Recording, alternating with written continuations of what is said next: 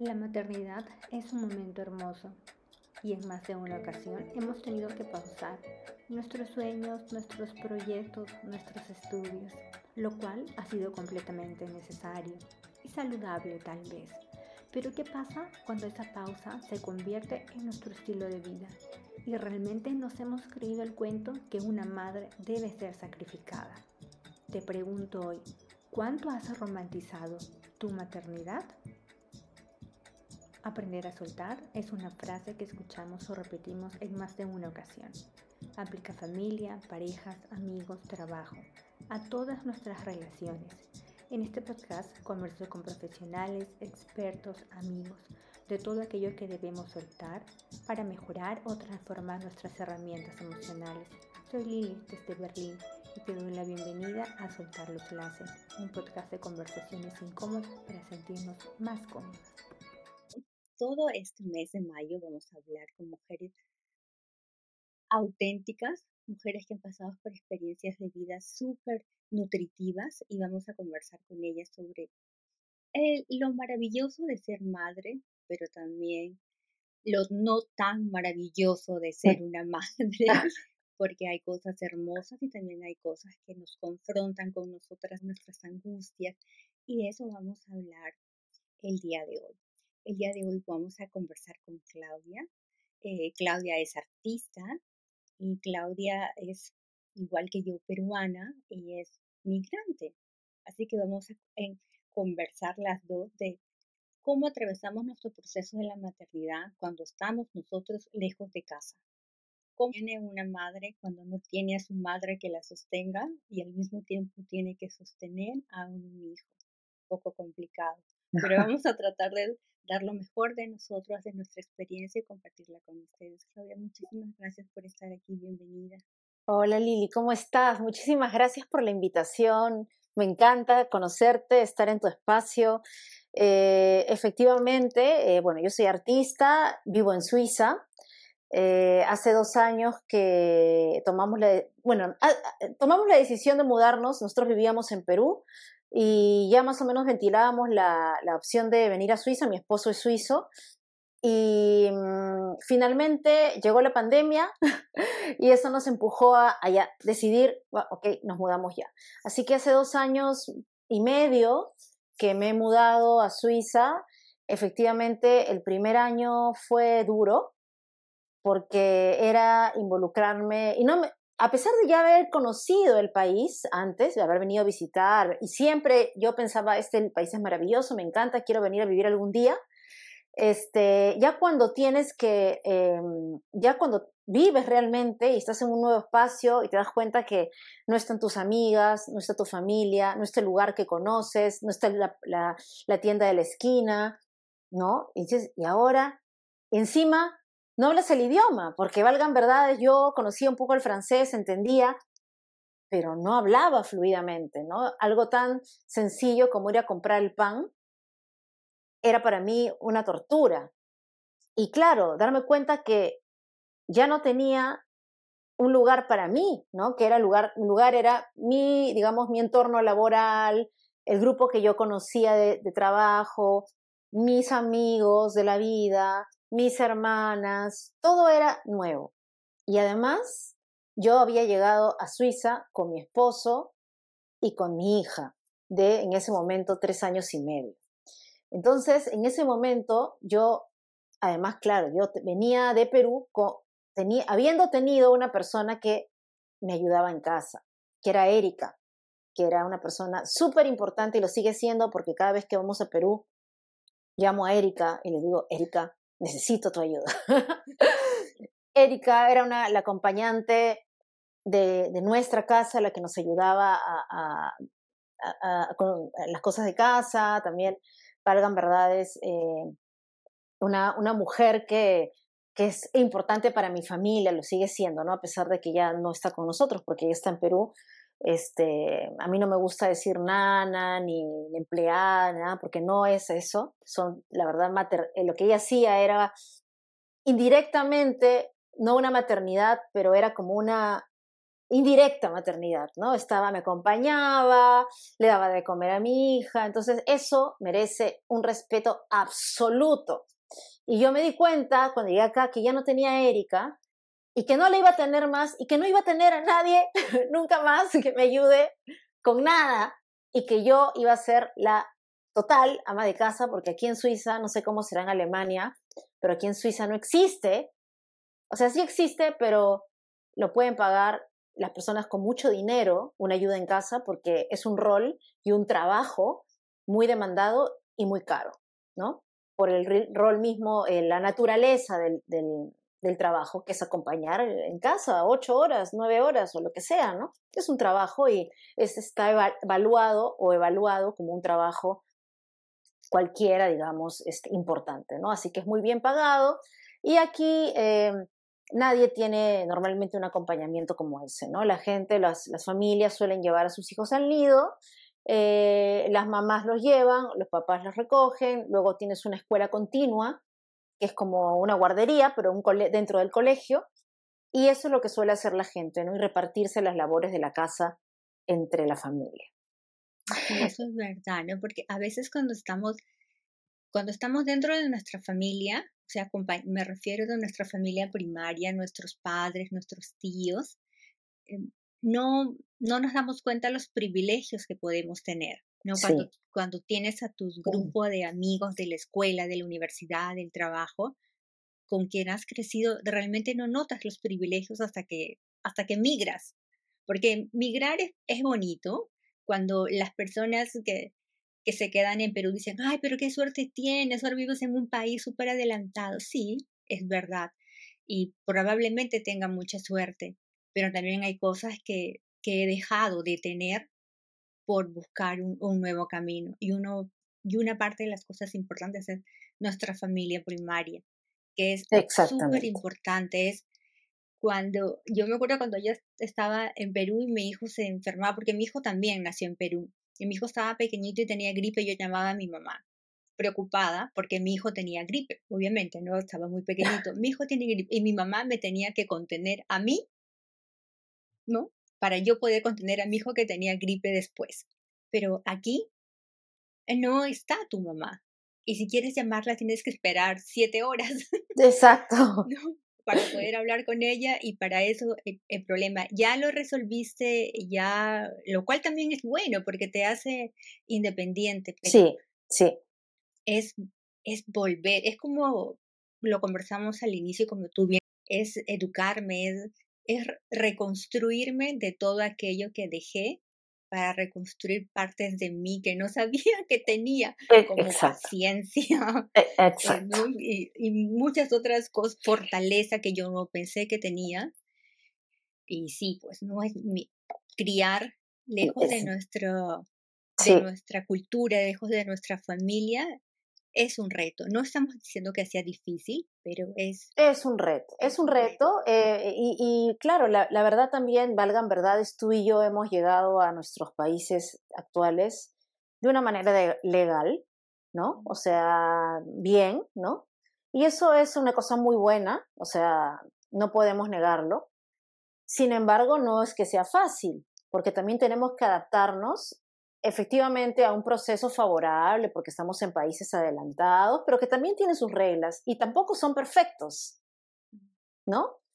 también hay cosas que nos molestan, que nos incomodan eh, y, y, tenemos que pasar por un proceso de adaptación, pero en un proceso de adaptación en el cual nosotros, tú y yo, ya no somos importantes, porque lo importante ahora es el, la niña, el niño, la familia que tenemos al costado, ¿no? Entonces, ahí em, empezamos nosotras también como madres, no solamente ya la naturaleza de la, de, la madre, que valgan verdades, este, nos tenemos que poner en pausa, ¿no? Pero además nos tenemos que poner en pausa, plus, porque estamos em, conteniendo y educando a un niño, integrándolo a una nueva sociedad. Aunque los niños se integran muy rápido, seguramente a ti te pasó que él, al toque, mi hija también, pero hay que acompañar y hay que estar, ¿no? Entonces, e, esta maternidad, esta maternidad lejana y, es, y la maternidad en general, porque creo que antes de hablar también de la maternidad em, en la migración, creo que es importante hablar de la maternidad en general. Yo me he dado cuenta que, que pueden ser países distintos y otros continentes, y hay cosas más favorables acá, y, que de repente uno dirá, pero en Perú no hay, sí, seguramente, pero aquí en, en Suiza y en Perú, las mujeres estamos muy presentes en la maternidad. Yo me quité esta, esa historia que me contaban, ah, las europeas no querían. Mentira. Eso no es cierto. Lo que pasa es que hay otras herramientas que efectivamente eh, permiten que los niños sean más independientes, como ir solos a la escuela, ¿no es cierto? Pero además, ¿por qué? Porque acá no hay nadie que te lleve al niño a la escuela, no hay una movilidad, no hay una, una, persona que esté a tu costado haciéndole la lonchera a tu hijo. Entonces, tienes que resolver las cosas de otra manera. Efectivamente, la sociedad aquí te da, te permite una tranquilidad para que tú puedas mandar a tu hijo solo, o qué sé yo, pero es mentira que las europeas no crean a sus hijos, a sus hijos, al contrario, están más presentes que los, que los peruanos, porque acá no hay nana, no hay, em, odio la palabra empleada, pero no hay una persona que esté haciéndote, que te esté lavando la ropa, que te esté lavando el plato. Entonces, eso es verdad, ¿no? O sea, tú puedes dar fe de ello. Entonces, esa historia de que no crían, mentira. Pero volviendo a lo anterior, este, eh, las mujeres aquí en Suiza, en Europa y en Perú tenemos que poner en pausa muchas cosas. Tal vez con otros recursos, pero igual ponemos en pausa. Yo no quiero decir palabra sacrificio porque no sé qué parece. Yo he escuchado la palabra sacrificio toda mi vida, ¿no? Yo me he sacrificado, mi mamá se sacrificó. Y siento que poner, eh, ponerle el título de sacrificio a una familia, a un niño, es como destinarlo a algo malo, ¿no? Porque cuando nos hablan históricamente del sacrificio, nosotros, yo a mí me dicen sacrificio, digo Jesucristo, que se clavó en la cruz, o la, la momia de empato, que la lanzaron adolescente, no sé, la, ¿no? al monte, o... Suena feo, ¿no? Sí. Entonces yo digo, no hay que utilizar, quitémonos esa palabra sacrificio de la maternidad, porque los niños no lo merecen y nuestra labor de madre, que es una labor no, voy a decir sacrificada, porque precisamente hay que quitarnos eso, es un trabajo, es un trabajo, es un trabajo que, que merece todo nuestro tiempo, nuestra concentración. Por eso creo que es importante visibilizar la maternidad en su realidad, dejar de romantizar la maternidad, porque creo que hay un exceso, ya ahora menos, pero creo que una época que viene de nuestras madres y nuestras abuelas, ha habido un exceso de romanticismo en la maternidad, donde no nos decían las cosas y nos ponían en la maternidad como es lo más maravilloso que le puede pasar a una mujer y lo mejor del mundo. Y cuando veas a tu hijo, todos los ángeles iluminarán y verás estrellas. ¿Y qué pasa si eso no te pasa? Como a mí. Cuando yo tuve día luz, cesárea, tenía frío me congelaba y me dolía la cabeza. Entonces yo solamente pensaba en que tengo frío y quiero que me abriguen. Y vi a mi bebé y no sentí ese amor que se me desbordaba por los poros, que seguramente hay gente que lo siente, porque valgan verdades, cada ser humano es distinto, ¿no? Porque yo siento que la conexión viene con el tiempo, la conexión con este pequeño ser, ¿no? Pero yo siento, bueno, te este, decía, porque voy a regresar a lo anterior, que siento que en Perú y en Europa eh, las mujeres igual tenemos que poner en pausa en distintas condiciones y creo que eso es importante saber que no es que acá las mujeres abandonan a sus hijos y no crían, no, eso es mentira, ¿no? No, yo también lo que me di cuenta es que madre es madre, no importa si está en Latinoamérica o está en Europa, igual se, tiene ese amor por el hijo, igual lo cuida. Acá, si vas a un parque, quiere que su hijo suba primero al, juego como lo hacen en Perú. este, igual hace la fila en el cine, igual lo abriga, a veces hasta de más. Eh, es, es lo mismo, o sea, y no sé si te ha pasado, pero el primer año yo no hablaba el idioma y aprendí que todas las madres miramos igual. Tal vez es algo que yo sienta, ¿no? Pero tú llegas a la escuela y ves la forma como todas las madres miran a sus hijos y dices, sí, es verdad, es verdad, todas los miran como, ahí está, mi, está ahí una parte de mí que tengo que formar, o sea, y es increíble cómo e, existe como ese lenguaje em, misterioso y silencioso entre las entre las entre madres, ¿no? Esos códigos, ¿no? Esos códigos universales que van a existir en Perú, en Latinoamérica, perdón, en Europa, en Asia, es el mismo código. Y sí, acá en Perú, en, en, Suiza, en Alemania, somos las mujeres las que estamos acompañando y criando y formando un ser humano. Y creo que eso es algo, y, claro, yo tengo un compañero que está, mi, esposo, que es un super padre. Él cumple su rol de padre a cabalidad, al 100%, está presente, no solamente le da su lugar a su hija, sino que me lo da a mí, porque él sabe que yo, bueno, además tomé la decisión de salir de mi país, él sabe, lo sabe, pero además también, por ser mamá, no dejo de ser, ser un ser humano, tener necesidades, sueños y deseos, ¿no? Y ganas de hacer cosas y de continuar con mi camino. Y creo que eso es algo muy importante que tenemos que darnos cuenta las mujeres, que la maternidad, bueno, queramos o no, y por más empoderadas que seamos, en pausa vamos a tener que poner porque no hay de otra, ¿no? No hay opción. Pero tenemos que saber que en cuanto eso pase, tú eres lo más importante de la matemática, porque tú eres la que llevas el camino de la familia. Es que es la verdad. Podrán decir, el, gesto de historia del jefe de familia no es un cuento que nos han querido contar, ¿no? Acá no hay jefe de familia, que la verdad valgan verdades, queramos o no, y por más compañero eh, presente que tengamos, somos las mujeres, como tú lo has dicho, somos las mujeres las que estamos ahí acompañando a nuestros hijos. En la mañana cuando yo este, dejo a mi hija, eh, no, la deja mi esposo, es verdad. Pero cuando yo recojo a mi hija, porque yo soy la que la recoge, el 90% son las mamás. Madres. ¿No? Sí. Y el resto son papás y abuelos. No existe la nada. Acá nunca vas a ver una movilidad, ni nada, ni nada de esto, ¿no? Em, entonces creo que es importante saber darnos cuenta qué somos. A mí lo que me regaló la maternidad realmente, y creo que la maternidad, además estando fuera de mi lugar de confort, y ahora más y más Suiza se está volviendo mi lugar de confort, ¿no? Pero eso tiene un proceso. Este, que me, ha regalado darme cuenta de lo que yo soy capaz de criar.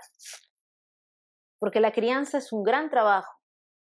Y yo siempre digo que criar es como tener una empresa, ¿no? Es cómo quieres ver a tu empresa, próspera, llena de activos, llena de inversiones, ¿no es cierto? Entonces tal vez solamente te conviene hacer una empresa y no dos. ¿Por qué tener dos o tres? No, pero quiero, me concentro mejor en un solo negocio y lo vuelvo próspero, lleno iluminado. Bueno, así pienso yo. Entonces, a mí, esa, la maternidad, eh, mi hija me ha enseñado a em, darme cuenta de mis capacidades sobre la maternidad y sobre mí también, porque yo también me, quiero, quiero una vida bien para mí.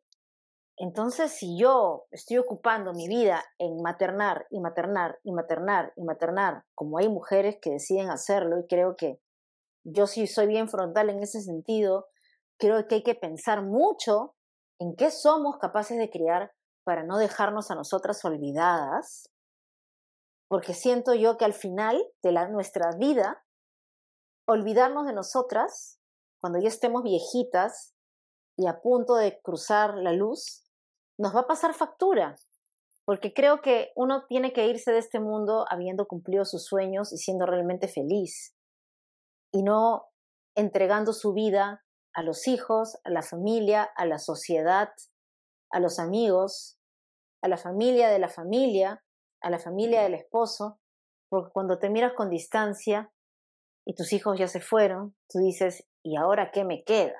¿No? Eso pensando que has tenido una buena relación de pareja con tu esposo. Pero ¿qué pasa si además encima de eso tu vida ha sido un ha sido pésima, terrible, desoladora, porque bueno, no tal vez no has la vida te puso en un lugar y, no tomaste decisiones, porque creo que uno puede salir de esas cosas, esas relaciones tortuosas, eh, cuesta, es difícil, pero creo que precisamente en salvaguarda de la salud mental para una mujer y para, para los niños, para la crianza de esos niños y que sean personas sanas y saludables y adultos saludables con un corazón bonito, hay que cortar situaciones que nos hacen daño. Sí, yo siento, por ejemplo, en, en mi caso personal, que a mí la migración me ayudó a eso, porque cuando estaba en, en Perú, que perdón por lo que voy a decir.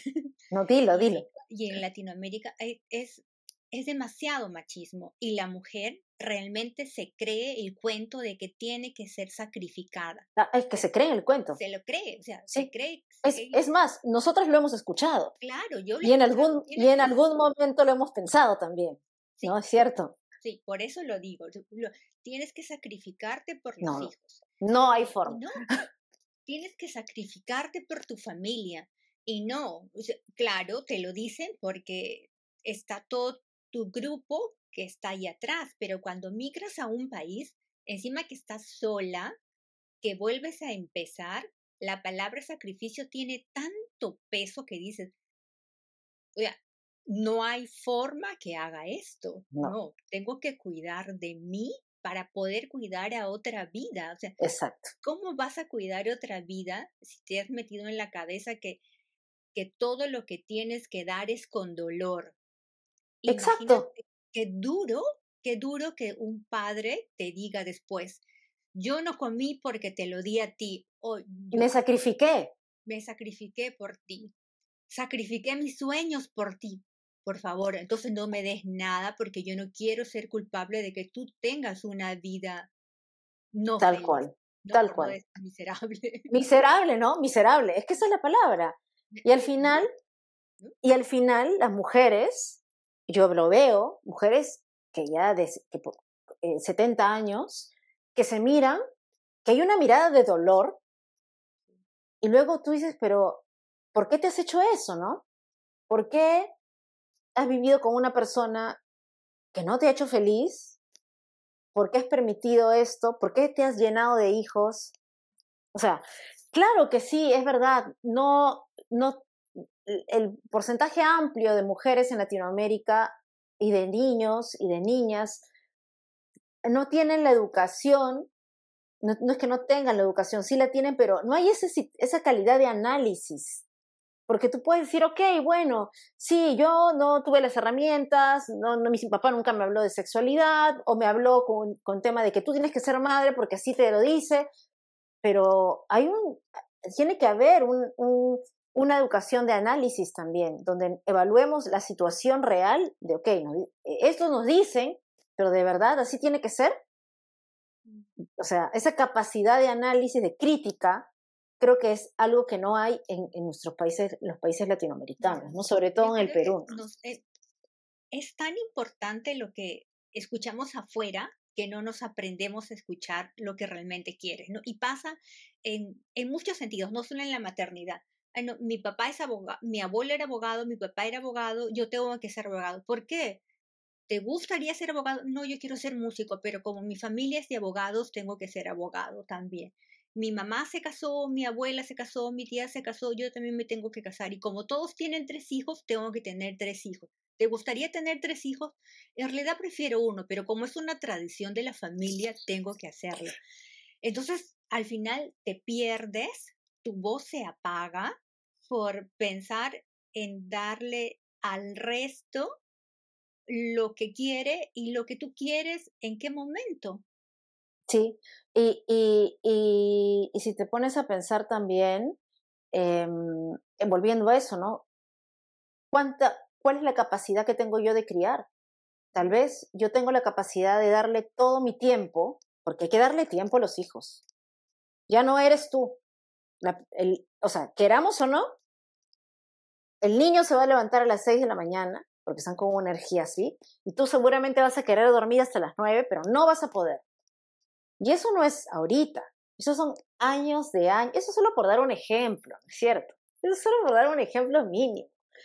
Entonces yo me preguntaba a mí misma, yo vengo de una familia de tres, o sea, somos eh, tres mujeres y tengo un hermano mayor de otro compromiso de mi papá anterior, pero yo viví con mis hermanas. Entonces, claro, o sea, yo podría decirte, bueno, yo he tenido tres hermanas o, tres hermanos, eh, yo también quiero tres, pero ¿por qué? Si yo no puedo con tres hijos, no me veo con tres, no, no hay forma. Yo necesito mi vida, yo necesito tiempo para mí, tiempo de calidad para mi hija, tiempo para hacer esa reunión contigo, no tener un bebé llorando acá al costado. O sea, porque no quiero, porque no, no, no me da, no me da. Entonces he preguntado, ah, pero no vas a tener otro hijo, un hermano para Lima, no sé. Lima se llama mi hija. Eh, sí, no, no va a tener hermanos, porque yo no quiero tener más hijos. Y tener hermanos no, no implica que hay una especie de lealtad. ¿Cuántos casos de hermanos vemos que son, no se pueden ver ni en pintura, ¿no? O sea, la hermandad no, te, no implica que hay una, este, una lealtad, un, no sé, un acompañamiento perpetuo, ¿no? O sea, no, no dice nada tener un hermano. Eh, o cuando, te, cuando hay esta, esa famosa frase que decían antes, ah, los que no, o incluso ahora lo dicen, ¿no? Porque la nueva generación ya no quiere tener hijos, lo cual a mí me parece decidir no tener hijos, me parece un gran acto de valentía en, en nuestra sociedad, ¿no? Y de responsabilidad, porque ya hemos hablado de todo lo que implica tener hijos, ¿no? Este, eres egoísta. Yo creo que más egoísta es traer al mundo a un hijo que tú no quieres tener, solamente porque tu mamá te dice que hay que tener hijos o porque la sociedad te dice que hay que tener hijos, o porque hay un legado de hijos. Yo creo, además firmemente, que si nosotros, los seres humanos, nos hiciéramos realmente las preguntas respectivas sobre la maternidad y la paternidad, lo que implica eso, yo creo que los niños que vendrían al mundo vendrían más contenidos, más deseados, con más amor y habrían menos desgracias en el universo. Mm. Te lo juro. Porque siento, y esto también lo aprendí ahora, que nos enseñaron a que por el hecho de, de, tener una familia tienes que quererlos y quererlos y aceptarlos porque son tu familia. Y luego, cuando vine acá y me di cuenta de que es una sociedad, una sociedad distinta, con costumbres distintas, y que el amor lo construyen ¿Y cómo lo construye? Un momento que puede ser cotidiano, van construyendo cosas, van construyendo lazos, van construyendo recuerdos, viajan mucho, hacen diferentes actividades, cosa que nosotros solo esperamos Navidad, Día de la Madre, los cumpleaños, el Día del Padre, claro, y ese día tienes que, tienen, todos tienen que amarse. Y tienen que reunirse en una gran familia. No se vieron en todo el año, no se llamaron por teléfono todo el año, pero llega el Día de la Madre y tienes que saludar amablemente a todos. Esto también creo que es algo que he aprendido, que el amor se construye, no y como tú lo dices. ¿Quieres tener un hijo? Construye el amor con tu hijo. ¿Quieres tener dos? Sé consciente que tienes que trabajar más para construir relación entre dos personas. ¿Quieres tener tres? Ok, tienes que trabajar triple porque hay que construir relación ya no entre dos, sino entre tres personas. Y es hermoso.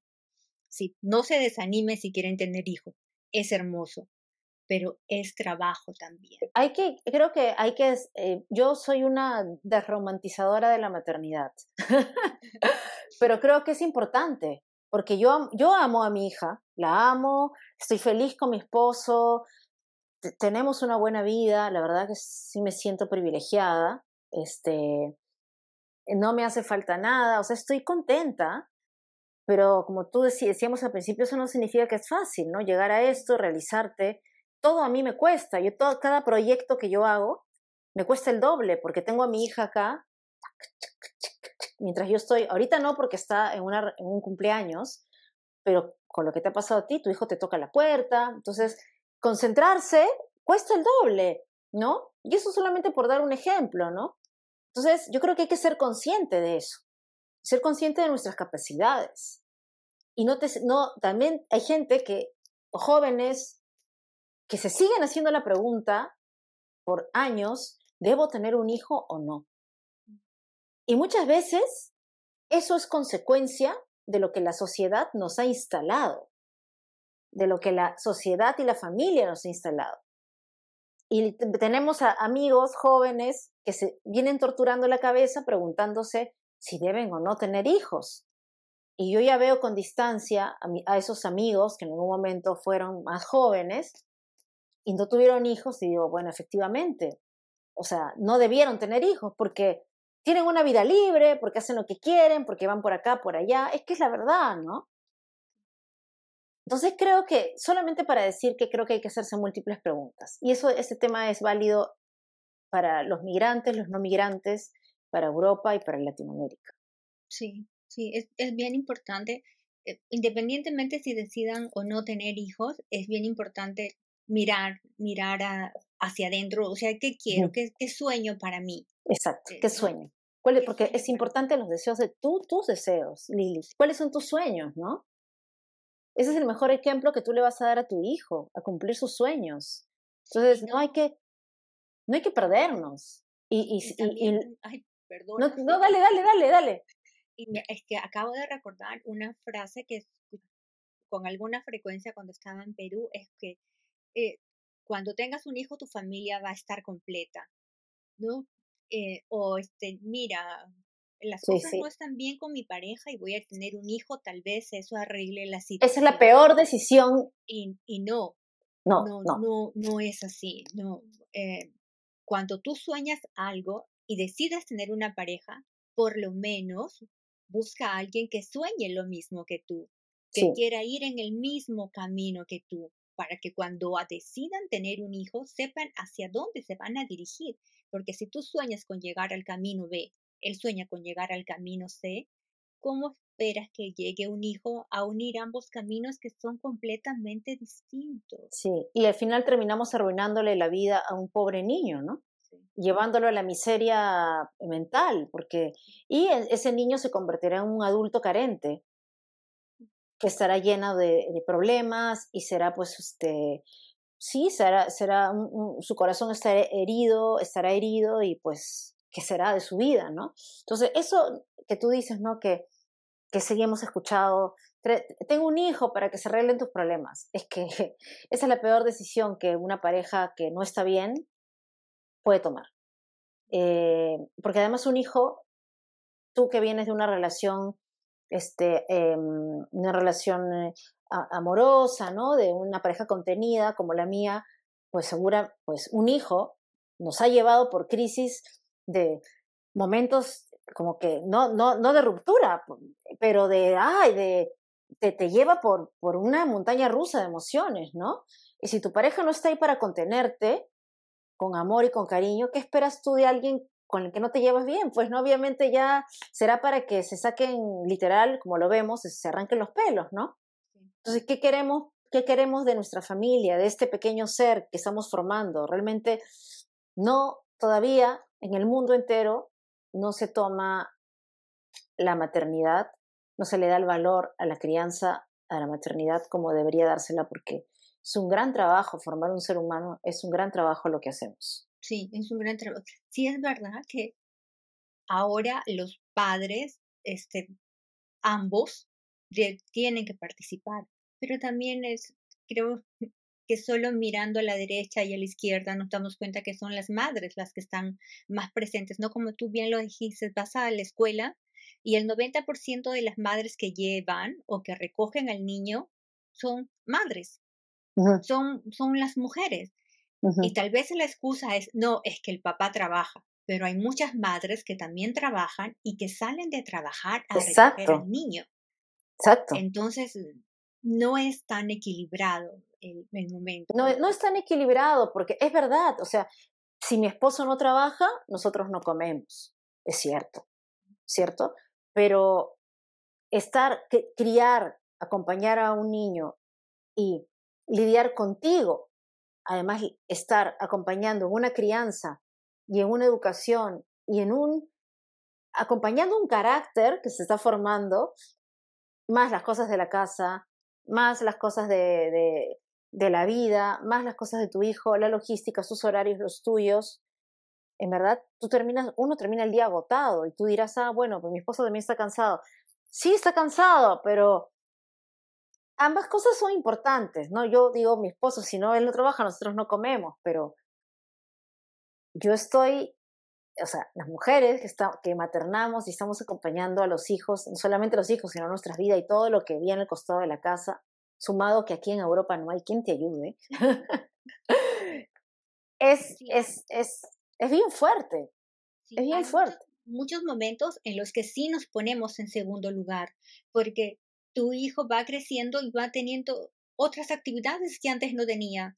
Ya va a fiestas, ya hace el, cursos extraescolares fuera del horario de la escuela y alguien lo tiene que llevar y lo tiene que traer. soy yo, yo soy la movilidad escolar.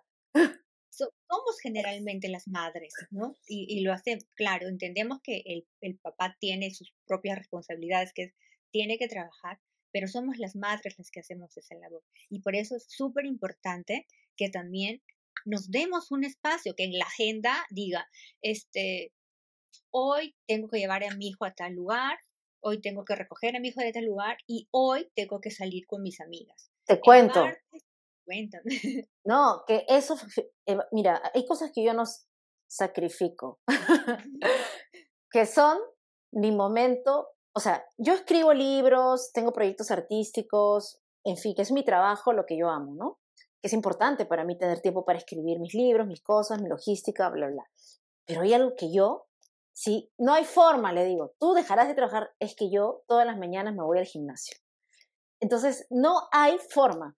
Si a mí me dice, ¿sabes qué? Mira, mañana, por ejemplo, ya, mi hija los jueves va una, a una a una clase de psicomotricidad, ¿ya? Y mi esposo no está porque se ha ido a de viaje eh, por trabajo. Entonces estoy sola con mi hija. Entonces, no, mañana, que normalmente ella debería ir a la psicomotricidad, no va a ir, porque yo necesito ese tiempo para mí. Y lo digo sin la menor vergüenza, porque tampoco es que te estoy sacando de la psicomotricidad porque es súper innecesario, es un día, ¿no? Pero para decir que yo necesito ese tiempo para mí. Es mi gimnasio, es mi momento donde yo me siento y estoy entrenando para mí. Y eso es calidad de vida para la madre y la familia. Porque al final eso que estoy haciendo yo para mí rebota en la crianza de mis hijos y en el, sentirme bien conmigo y con mi familia y con mi esposo. Entonces, a la hora que nosotras decidimos también emprender un camino hacia la crianza, también tenemos que pensar en darle calidad de vida a nuestros hijos y a nosotras mismas. Antes no se pensaba en eso, volviendo al sacrificio, volviendo, tú eres madre de ya está, fuera, ¿Qué vas a estar? ¿Qué te vas a pintar las uñas? ¿Qué vas a ir a la peluquería? ¿Qué vas a ir al gimnasio? No hay forma, aquí, de aquí nadie me saca.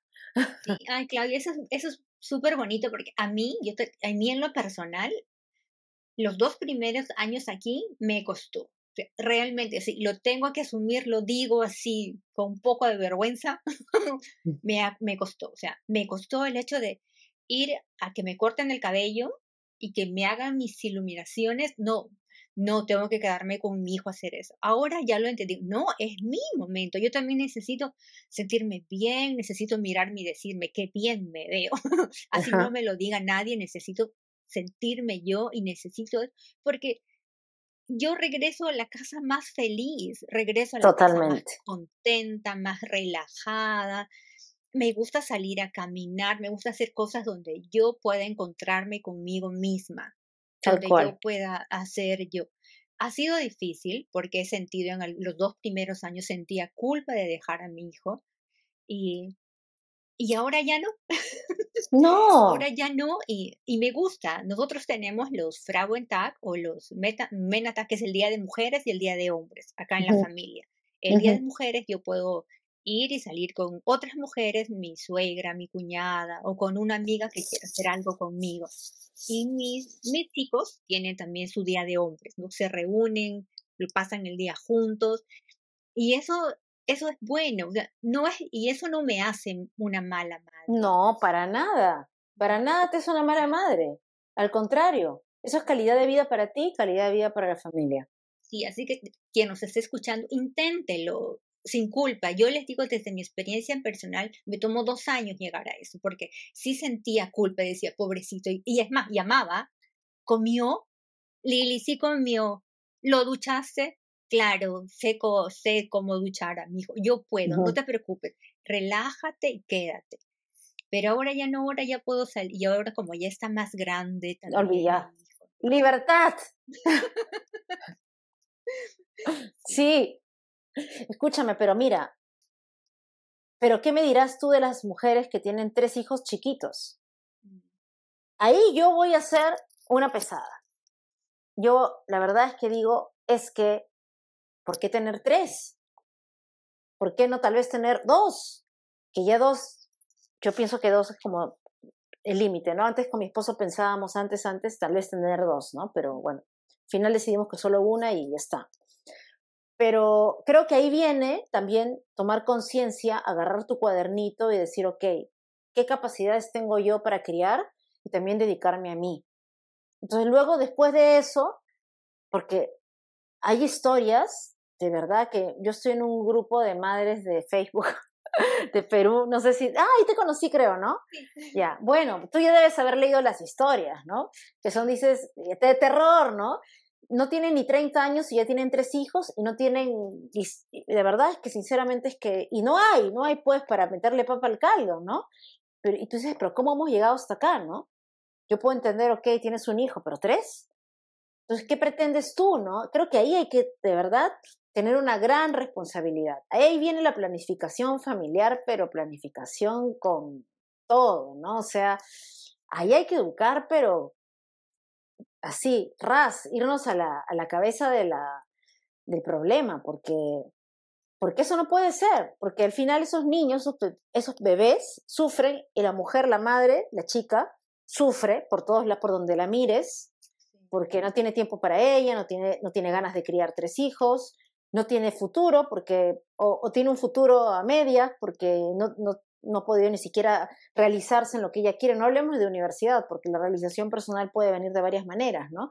Pero educarse, llevar un curso, no, nada. Entonces, creo que hay, que ser consciente de verdad, agarrar nuestra libretita y pensar qué somos capaces de, de criar, qué queremos darle a ese niño o niña o niñe, a esa criatura, qué queremos que sea realmente como ser humano cuando sea adulto, ahí viene criar una persona de bien, ¿no? ¿Qué queremos para nosotras? ¿Qué queremos para nosotras? Y por eso yo creo que es bien importante un momento contigo.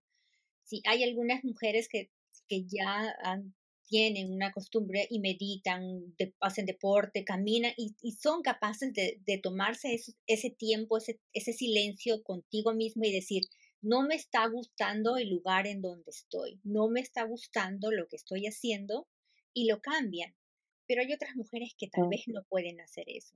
Entonces, yo desde mi humilde consejo es hagan una pausa, aunque sea cinco minutos, como tú, como lo dice Claudia, escriban y si no pueden escribir, por lo menos piensen, ¿dónde estoy ahora, en este momento? ¿Me siento feliz? Y si la respuesta es no, entonces, ¿qué puedo hacer para cambiarlo? escríbanlo, escriban, escriban, van a encontrar que va a haber muchas posibilidades. Tal vez, tal vez a la primera no les salga la idea, no, no puedo cambiar esto, me tengo que quedar aquí. ¿Realmente te quieres quedar aquí? yo creo que el autoanálisis es bien importante, es saber movernos sin miedo, sin culpa. Claudia, ¿tú qué piensas? ¿Tú qué sientes que deberían hacer las mujeres tal vez que necesitan esa es, ese pequeño impulso de, para poder cambiar o para poder mejorar la situación en la que están si actualmente no, no les gusta. Primero como mujer, porque primero eres tú, si tú estás sana, si tú estás fuerte, si tú sabes hacia dónde llegar, si tú tienes sueños, créeme que tu hijo, tu esposo, tu familia, quien esté a tu alrededor, lo va a notar y va a estar feliz de todo lo que tú puedas compartir. Mi sugerencia es, haz una pausa, piensa, pregúntate si realmente lo que estás haciendo te, te hace bien y escríbelo. ¿Tú qué sientes, Claudia, que deberían hacer? Em, bueno, eh, hay dos situaciones, ¿no? Si tenemos, tenemos las situaciones de las, de las mujeres, madres de familia, compañeras, que tal vez no están en una relación favorable y, y es difícil en ese lado, ¿no? ¿Cómo salir de eso, ¿no? Primero hay que salir de eso, porque no te puedes permitir, no es sano para ti, para tu corazón, y si tienes hijos, olvídate, eso no va a funcionar. No es eh, saludable para nadie vivir en una situación de violencia, de violencia ya sea física, psicológica, de maltrato. O sea, eso no le va a hacer bien a nadie. Por mis hijos estoy ahí, por mis hijos no. Olvídate, eso no, eso no sirve. Bórratelo de la cabeza. A tus hijos hay que darles calidad de vida y unas condiciones eh, de vida saludables, mentales. Y eso en realidad, lamentablemente, pues si tu, si, si tu pareja, tu relación no te la da, pues tienes que salir de ahí y eso no, no, no funciona, no, no, no avanza. Tienes que salir de ahí. Y si tienes una relación favorable, amigable, donde tu esposo te acompaña y todavía no te has dado un tiempo para mirarte a ti, o tal vez la educación que te han dado no te ha brindado las herramientas para mirarte a ti, o la sociedad te ha dicho que debes quedarte ahí en ese lugar y no mirarte nunca, porque no te toca, porque la sociedad nos dice cosas bien feas, o nos ha dicho, pues te digo que lo más importante en la matemática familiar es la mamá, porque la mamá es la que sostiene. Y tú tienes que ser feliz. Ante todo, tienes que escuchar tu corazón y hacer tu propio camino. Hay que volar, hay que ser valiente, porque para vivir, para pedir ayuda y para volar, hay que ser valiente. Y no estás sola, no estás sola. Todas nosotras, las mujeres estamos acá, eh, hemos pasado por eso en diferente medida. ¿Quién no ha pasado por una relación tormentosa? Todas, yo también, tú seguramente Lili también. Y hemos salido de eso y hemos aprendido de eso. Hay que aprender, no hay que regresar a lo que nos ha hecho daño, a lo que nos ha hecho mal, lo que nos ha ensuciado el corazón es, curarnos a nosotras también es una manera de curar a nuestro legado, ¿ah? Porque nosotras repetimos lo que vemos. Repetimos lo que vemos. Curarnos a nosotras es una forma de curar a nuestra mamá, a nuestra abuela y de darle un ejemplo a nuestros hijos. Entonces, hacer lo que, nuestro, lo que sale de nuestro corazón, curar nuestro corazón, volar, permitirnos volar y ser mejores seres humanos, es algo bueno para ti, para tu pasado y tu futuro.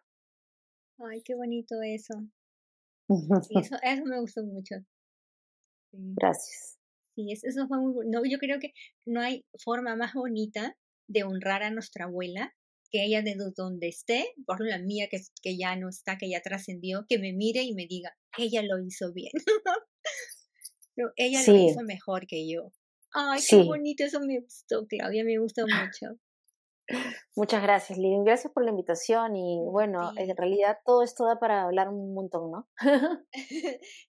muchas gracias por tu tiempo, de verdad. Ha sido muy lindo hablar contigo, muy bonito. Muchas, muchas gracias. A ti, Lili. Gracias por estar aquí el día de hoy. Coméntame qué sientes sobre el tema. Nos encuentras en nuestra página web www.soltarloslazen.com o en nuestras redes sociales como arroba soltar.loslazen by Lili Díaz. Ayúdanos a llegar a quien sientas necesita la información compartiéndola. Te espero la próxima semana para seguir conversando y aprendiendo juntos. Soy Lili y te abrazo con el corazón. Chao, chao.